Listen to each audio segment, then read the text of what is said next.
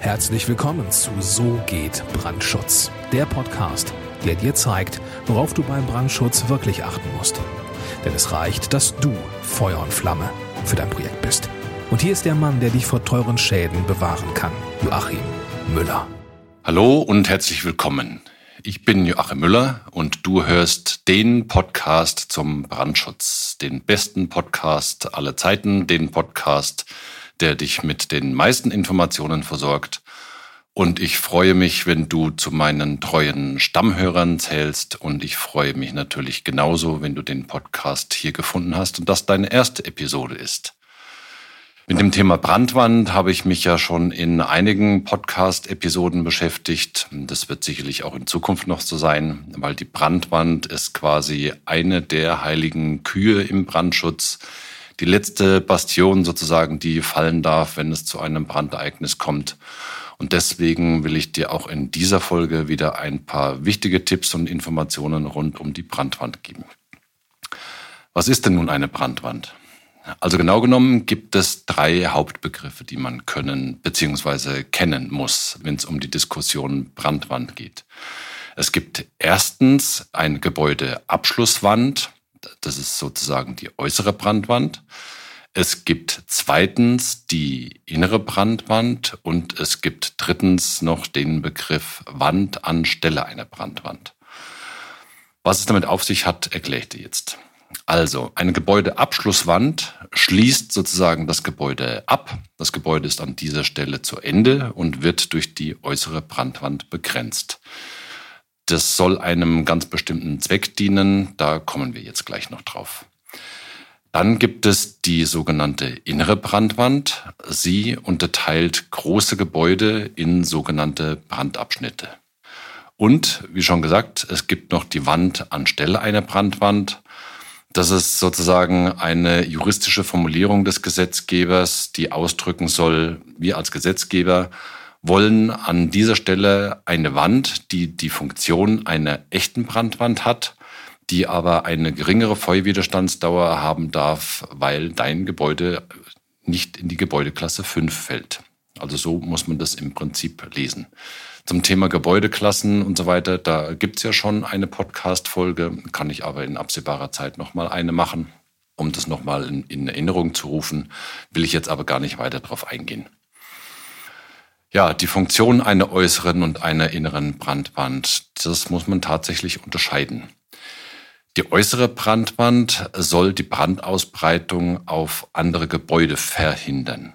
Und die innere Brandwand soll die Brandausbreitung auf andere Brandabschnitte verhindern.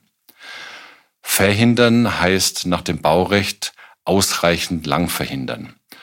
Es heißt also ganz konkret, dass sich der Brand innerhalb eines festgelegten Zeitraums auf gar keinen Fall auf ein anderes Gebäude oder auf einen anderen Brandabschnitt ausdehnen kann.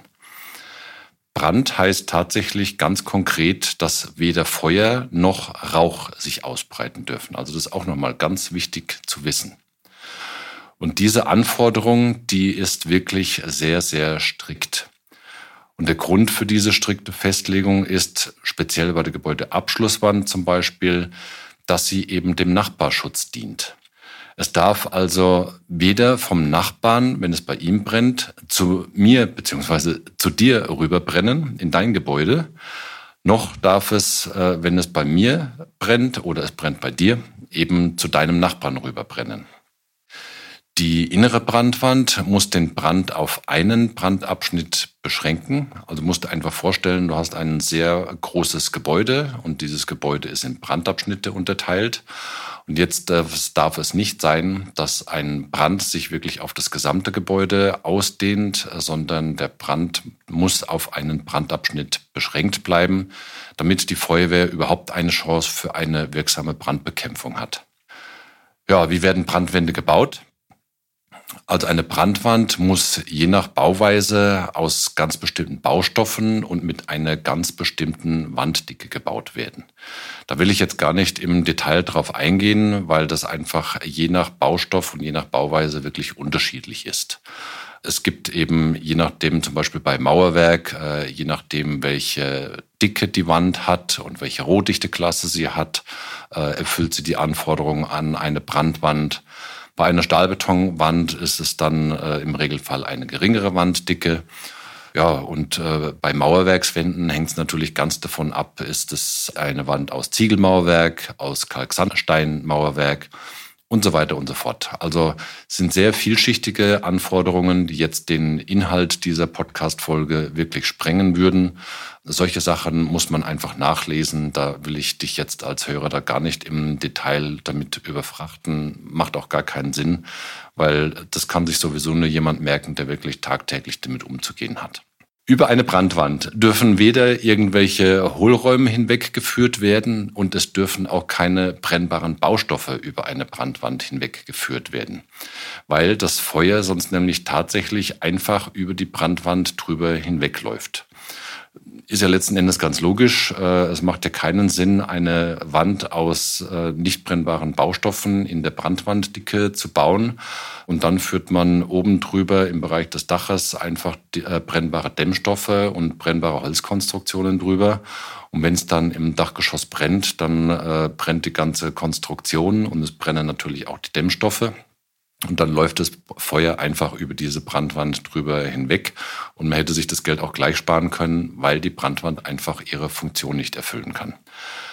Also die Anforderung, dass weder Hohlräume noch brennbare Baustoffe über eine Brandwand hinweggeführt werden dürfen, das gilt sowohl für eine sogenannte echte Brandwand der Gebäudeklasse 5, es gilt allerdings auch für die Wände anstelle einer Brandwand, für die anderen Gebäudeklassen und sowohl für die Gebäudeabschlusswände als auch für die inneren Brandwände.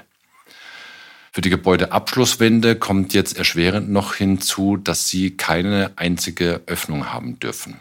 Also stell dir einfach vor, dein Gebäude steht an der Grundstücksgrenze und du hättest in der Brandwand ein Fenster und es brennt dann beim Nachbarn. Sein Gebäude steht mehr oder weniger auch direkt an der Grenze. Dann würde natürlich das Feuer von der einen Seite über diese Fensteröffnungen in das andere Gebäude einfach überschlagen. Und das ist genau das, was bei einer Brandwand beziehungsweise bei einer Gebäudeabschlusswand nicht sein darf. Also kannst du dir merken, Gebäudeabschlusswände dürfen wirklich keine einzige Öffnung haben. Bei inneren Brandwänden ist das anders. Bei inneren Brandwänden dürfen Öffnungen vorhanden sein. Die Anzahl der Öffnungen und die Größe der Öffnungen muss allerdings auf die äh, Nutzung zugeschnitten sein. Also es dürfen wirklich nur so viele und so große Öffnungen in einer inneren Brandwand drin sein, wie es die Nutzung tatsächlich erfordert. Und damit der Brand eben sich durch so eine Öffnung nicht ausbreiten kann, gibt es dann als Abschluss von diesen Öffnungen eben Brandschutztüren beziehungsweise Brandschutztore. Und äh, die sind von vornherein selbstschließend. Ähm, hast du vielleicht äh, im tagtäglichen Gebrauch bei irgendwelchen Verwaltungsgebäuden zum Beispiel, wenn du da durchgelaufen bist, schon mal gesehen, dass du da in regelmäßigen Abständen auf Türen stößt, die du aufmachst und die dann hinter dir wieder zufallen. Das sind dann selbstschließende Türen. Es gibt allerdings auch die Ausführung, dass die Türen im Standardfall offen stehen über eine Feststellanlage. Und erst wenn es zu einem Brandereignis kommt und Rauch in die Nähe von dieser Tür gelangt, dann schließt diese Tür automatisch, also selbstschließend und äh, verriegelt dann sozusagen den Brandabschnitt und dann kann sich das Feuer auch in, nicht in den anderen Brandabschnitt ausbreiten. Als Bauherr, als Planer und als ausführende Firma muss man also sehr, sehr pingelig darauf achten, dass Brandwände wirklich korrekt ausgeführt werden. Feuer und Rauch finden wirklich jede Schwachstelle. Also das kann man in der Presse nachlesen, das kann man in Fachliteratur nachlesen. Feuer und Rauch breiten sich wirklich äh, über die entsprechenden Druckverhältnisse und über die Thermik wirklich so nachhaltig aus. Wenn es irgendeine Schwachstelle in einer Brandwand gibt, dann kannst du sicher sein, Feuer und Rauch finden diese Schwachstelle und dann äh, ja, breitet sich der Brand aus äh, in den nächsten Brandabschnitt oder an das andere Gebäude aus und dann ähm, ja, ist genau das passiert, was der Gesetzgeber einfach nicht haben will. Also die Brandwand ist, wie ich eingangs schon gesagt habe, wirklich die letzte Bastion gegen die Brandausbreitung. Durch ihre Funktion begrenzt sie also den Schaden auf das Gebäude beziehungsweise auf den Brandabschnitt, in dem es gerade brennt und ist damit wirklich eines der Heiligtümer im Brandschutz, das wirklich ja einfach funktionieren muss. Äh, mal unabhängig natürlich von den Rettungswegen, dass, äh, dass vorher die Personen alle das Gebäude verlassen haben, ist vollkommen klar. Das ist natürlich wesentlich wichtiger. Aber ähm, direkt im Anschluss daran kommt tatsächlich die Begrenzung der Brandabschnitte durch Brandwände oder die Begrenzung des Gebäudes durch Gebäudeabschlusswände.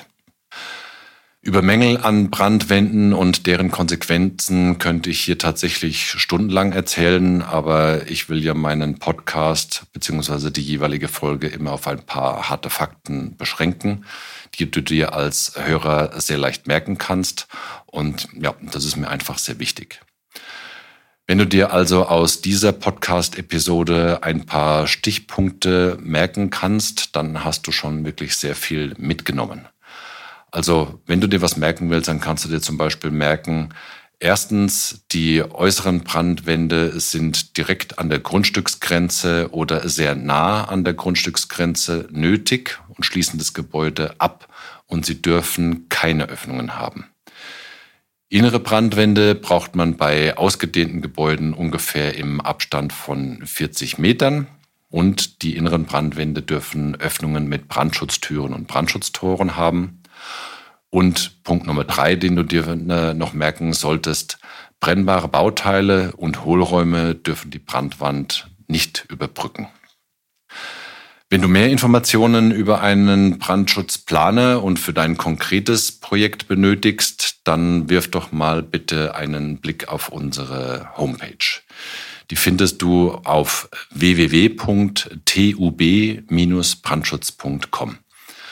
Dort findest du einige Informationen für mich. Da ist dann auch ein kleines Video mit dabei, wo ich äh, eben zum Thema Brandschutz ein paar, äh, paar Worte sage.